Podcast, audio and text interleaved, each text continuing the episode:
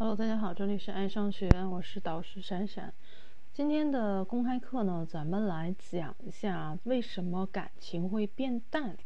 呃，很多人在这个恋爱的时候，热恋期啊非常炙热啊，觉得两个人啊就觉得一辈子都不会分开啊，每天腻在一起都不会觉得乏味。但是呢，过了两三个月之后，一方呢都会觉得啊，对方好像没有之前那么喜欢我了。对方好像有点要跟我分手的意思，为什么感情会变淡啊？经常很多人都会掉跳入到这样一个迷思当中去，然后呢，啊，就是抓住自己的这个伴侣啊，这个追问个不停。呃，这个就像我最近接到的一个咨询者啊，她是一个女孩子啊。呃，虽然当然，这个不光是女孩子这个会遇到这样的情感的问题，其实很多男生也会啊。哎，很多男生听到说啊，一般闹分手啊，说感情淡啊，说啊自己没有对他像从前那么好啦，这样的事情都是女孩子作出来的。但其实，在感情当当中的这种不安全感啊，是不分性别的啊，男生也会感觉到啊，男生很多的男生其实也能感觉到说，女孩子不如刚开始恋爱的时候啊，那么信任你。或者或者说黏着你了啊，有些男生反而会更加的，呃，有点怀疑对方，呃，就去追问对方为什么两个人的感情变淡了，为什么这个呃你没有之前啊对我那么好了，对不对？所以经常啊这样的一个状况呢会出现的这个对话，无非就是说啊这个我觉得咱们两个人的感情变淡了啊，你变淡了啊。这个你自己说过的，对不对啊？这个你是不是不爱我了啊？然后呢，对方可能会想说说我现在挺乱的啊，我现在不知道该说什么啊。呃，这个你很好，对不对？我觉得你对我也很好，我们之间没有什么太多的矛盾啊。有些事情这么久了，这个不也不是一两句话能够跟你说清楚的。啊，那对于这个觉得感情变淡的这一方呢，依旧是啊喋喋不休的要去追问说，哎，你能不能直接点说呀？你觉得感情变淡了，就直接说你是不是不爱我了？啊，为什么你你你现在觉得说你思绪很乱？你到底是哪里乱，对不对？呃，咱们能不能把事情这个这个呃一对一的说清楚了呢？对不对？哪里没有说明白呢？啊？到底有没有想过跟我的未来呀？巴拉巴拉巴拉啊，各种的啊，就这样的啊，追问下去，连环炮一样的追问下去，最后这样的谈话往往什么结果呀？往往是对方会说：“咱们各自冷静一段时间吧，咱们分开一段时间吧，好不好？哎，对不对？本来你只是想质问他。”可能你只是想质问他为什么他变淡了，到底是你哪里做的不对导致他变感情变淡了？结果是什么呢？结果你还没有弄明白说感情为什么变淡了，就迎来了一场哈哈这个离别，对不对？就迎来了对方这个跟你提分手的这样的结局。嗯。那咨询我的这个女孩子也是这样的啊，她不幸迎来了这样一个结局，在她的咄咄逼人的追问之下，她的男男朋友跟她说：“我们需要冷静一下啊，这个你问的问题呢，呃，我需要想一想，我们暂暂时分开一段时间比较好，对吧？”所以她也很痛苦，觉得我们这个跟自己男朋友认识很多年了，呃，谈到恋恋爱，谈到这个，呃，现在就是呃想想要一个答案，却始终得不到答案，对不对？呃，有这样一种人啊，就是他不仅让自己的伴侣感到害怕，也让身边的人感到害怕。以人为镜，可以明得失啊。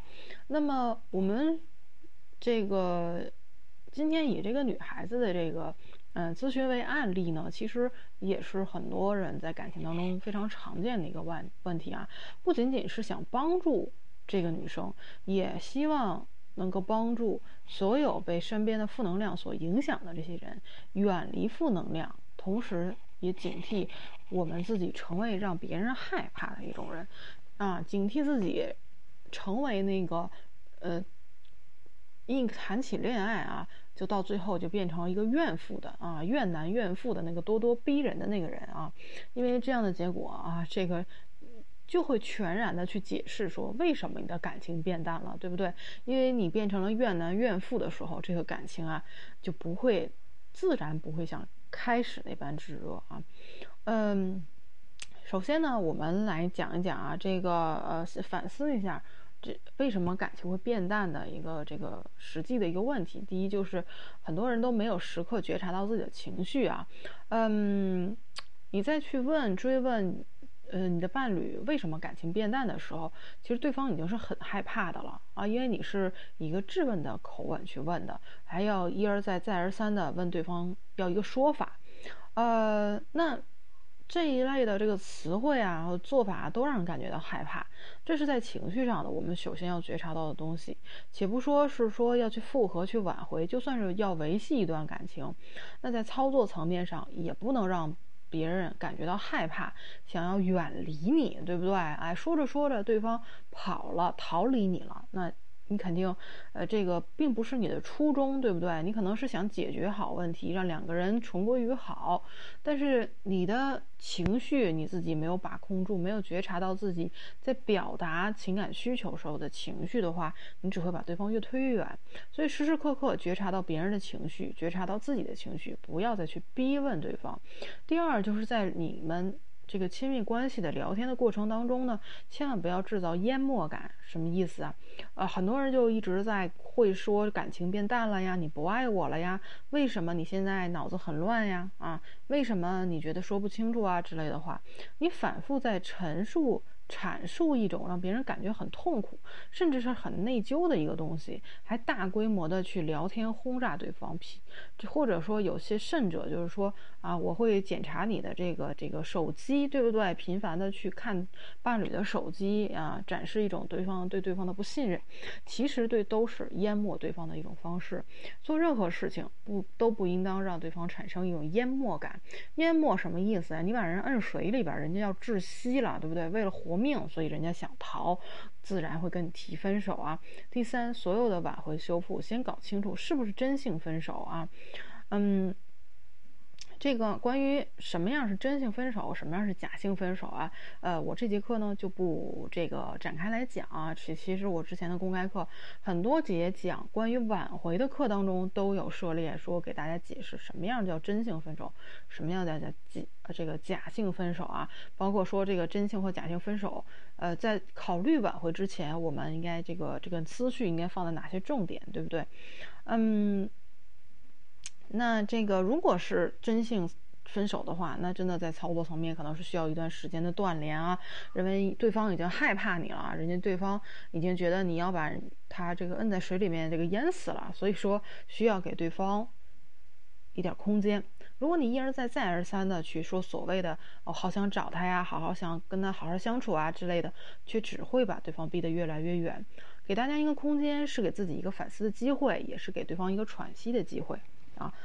今天呢，啊，咱们先讲了啊，关于这个呃，这个像这个女孩子这样的啊，再去逼问对方为什么感情变淡的这个案例啊。呃，除了在刚才的操作层面上去教给大家一些简单一些的方法，更重要的是，我们想剖析的是，我们每个人成长的过程当中，对自己以及对下一代最重要、最应该负责的是什么？其实，我们应该反思，我们是怎么样进行多世代的传递的。所谓多世代的传递，是指我们从上一代人身上学到的一种相处的模式，而我们身在这种模式当中不自知，又把它传给了下一代。这其实才是我们最应该察觉的调整的部分。在这整个的传递过程当中，有两个重点啊，呃，是需要调整的啊。第一是驱动模式。在像这个女孩子的这个跟自己男友的这个对话当中呢，其实我们能够感受到一个典型的内疚的驱动模式。女生在聊天当中不仅仅指责对方说你的感情变淡了，你不爱我了，指责对方有背叛感情的这样的一个行为，她就是在无时无刻的不使对方就是在在在在。产让对方产生内疚感啊，甚至说有些人去你去逼问说你有没有想过未来呀？啊，你你是不是以后这个你有没有想过以后是跟我过日子呀？啊，对不对？甚至会讲到说啊，很多男生啊哈，这在跟女孩子谈话的时候都会。这个上纲上线的说，未来我都想好了，真的只能是你。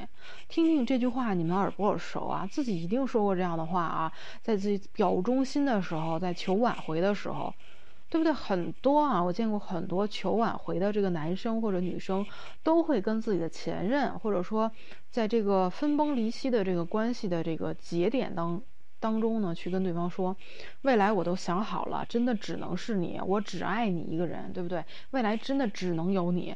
似乎如果对方现在离开了，你就必须得让他变成一个一直内疚的人。对不对？你亏欠了我啊！我只能是你，你居然要离开我，对不对？你你抛弃我一辈子哈。这就不禁让我想起很多爸爸妈妈在对待孩子的问题上类似的一个表现。你看，我为这个家付出了这么多，你又不听话，或者是你看，若不是为因为你，我早就离婚了，对不对？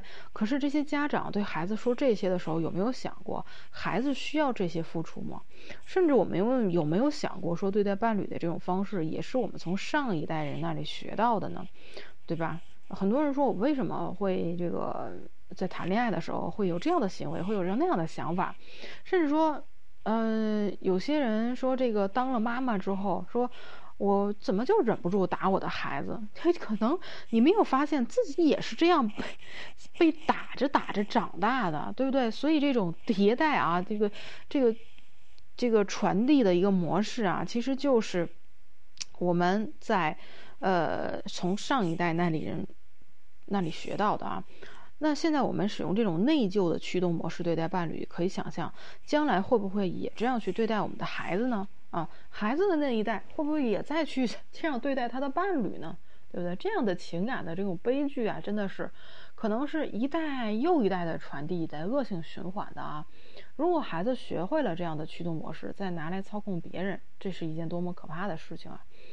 那么我们就一代又一代的内疚驱动模式操控别人，会不会被别人操控？那么我们永远不会进入一个积极的循环，也没有办法进入快乐了。我们必须要从自己开始改变，学着觉察到这样的一个模式，不去谈一些让别人会觉得内疚的东西，给别人以选择的权利。在做任何一项所谓的付出牺牲之前，我们都应该问一下对方，他是不是需要你这样的付出，是不是需要你这样的牺牲？我们应该学会一种很重要的尝试，以对方想要的方式去对待他。如果对方都说先分开一阵子，那能不能先问一下对方，他想要的分开是怎样的，对不对？对方说先冷静一下，那就不要着急着说。其实我觉得我现在蛮冷静的，对不对？很多人在分手的时候啊，分手边界的时候，明明是，其实有些分手是可以避免的啊，却。在那个时候自作聪明，说我觉得我现在很冷静，对不对？啊，你好好跟我说，而是要去问对方说，你认为或者你希望的冷静是怎样的？不要，不要再继续试图让对方觉得内疚了啊。第二就是咱们去反思一下我们的苦难文化啊。嗯，有这样一种人啊，他们必须让自己觉得过得苦，才能在这种苦难当中去。享受一种自我的感动、自我的崇高啊！像我刚才讲到的这个女生咨询的这个女生，她就是这样一种人哈。她在这个咨询我的时候就说到，如果分手了，她都想过怎么办啊？她的想法就是说，想自己一个人养个狗、养个猫陪着自己啊。如果喜欢小朋友了，就去自己就去领养一个。啊，就是就是简直啊，就跟一个年纪轻轻的女孩子，现在就已经展开了自己人生这么长的一个苦难的画卷了。先不说以后是应该该嫁人还是该干嘛干嘛，对不对？哎，这个可是真的是有这样一些人是这样想的啊。啊，更可怕的是还有一些人是真的这样做了啊。这多苦啊！难道是必须这样苦下去才能够体现你的崇高吗？对不对？而且还是觉得说。哦，我拿以此为以此，呃，这个这个苦为乐啊。有些人真的是觉得，嗯，这样的描述是能够让别人感觉到说，啊，这个因为你会觉得内疚，因为你的抛弃而导致我可能终身只能以狗或者以猫为伴哈，你去领养一个孩子，对不对？或者说因为你的抛弃，我没有人能跟我一起生育了哈。这是多么苦痛的一种表达呀！有些人可能就是开开心心的，只是选择一种单身主义的生活，这是完全不同的一种情绪啊！给别人造成了多大的压力，对不对？让别人多害怕呢？啊！而且这种苦难文化在我们的生活当中可能很很常见啊。嗯，似乎有一些这个仇富的心理，比如说啊，别有用心的人是攻之攻击人家医学世家的孩子用了一条爱马仕的皮带，对不对？说实在的，人家为我们的生活做出了那么大的贡献，用一条品牌的皮带怎么了？它只是爱马仕，对吗？有人说只是吗？它很贵，但是他为他的这个天道酬勤，对不对？人家按劳取酬，按劳取酬，我去消费我能消费得起的东西。那是在人家的生活当中啊，似乎这种仇富的心理，甚至是说任劳任怨、只能吃苦的这种文化一直在流行。我觉得这是一种非常可怕的事情啊！我们应当倡导的是努力奋斗、纵情生活啊，努力工作、努力开心，这才是一个正常人应该过的日子啊！你是一个正常人，你努力的奋斗，也付出了那么多的辛苦，应当得到回报，也应当用好的东西、好的物品去犒劳自己。对不对啊？有些人，这个男生在跟女孩子谈恋爱的时候啊，就经常去埋怨自己女朋友说：“一，你一个月挣几个一万呀？你买个口红，买个包，那女孩子这个月辛辛苦苦的，可能被乙方骂了这个三百六十度，不知道骂了几遍了。自己想买一个包包，想买一双鞋犒劳自己，呃，你却用一种很仇富的心态或者很埋怨的这种口吻去怪罪他不应该花这个钱，对不对？这个，这个。”反而这两个人的这种亲密关系的相处当中，一下产生了一种怎么样三观的不同，三观的差异。有的时候说男孩子说，我不知道为什么被分手了，我只是埋怨他不应该花这个钱，我们俩就吵了一架就分手了。一下子你们两个人的三观就变成了不同世界的人啊。好，那。我们知道啊，有时候吃苦耐劳是我们的传统美德啊。有人说这个我的三观就是要吃苦耐劳，就是要勤俭节约。OK，但是我们同时应该倡导的是，我们如果我们吃苦耐劳、努力奋斗，就值得过得上，值得过这个应当有的这种美好的生活，对不对？嗯，扯得有点远啊。但是呢，我觉得刚才这两个模块加在一起呢。呃，是必须在我们这一代所终结的。其实用一个情感的一个案例呢，我希望给大家延伸、延伸出来啊，延伸出来，展望出来更多的我们自己在人生当中、在成长当中应该意识到的一些事情、意识到的问题啊，改变自己的一些观念，或者提升、提升自己的呃一些这个。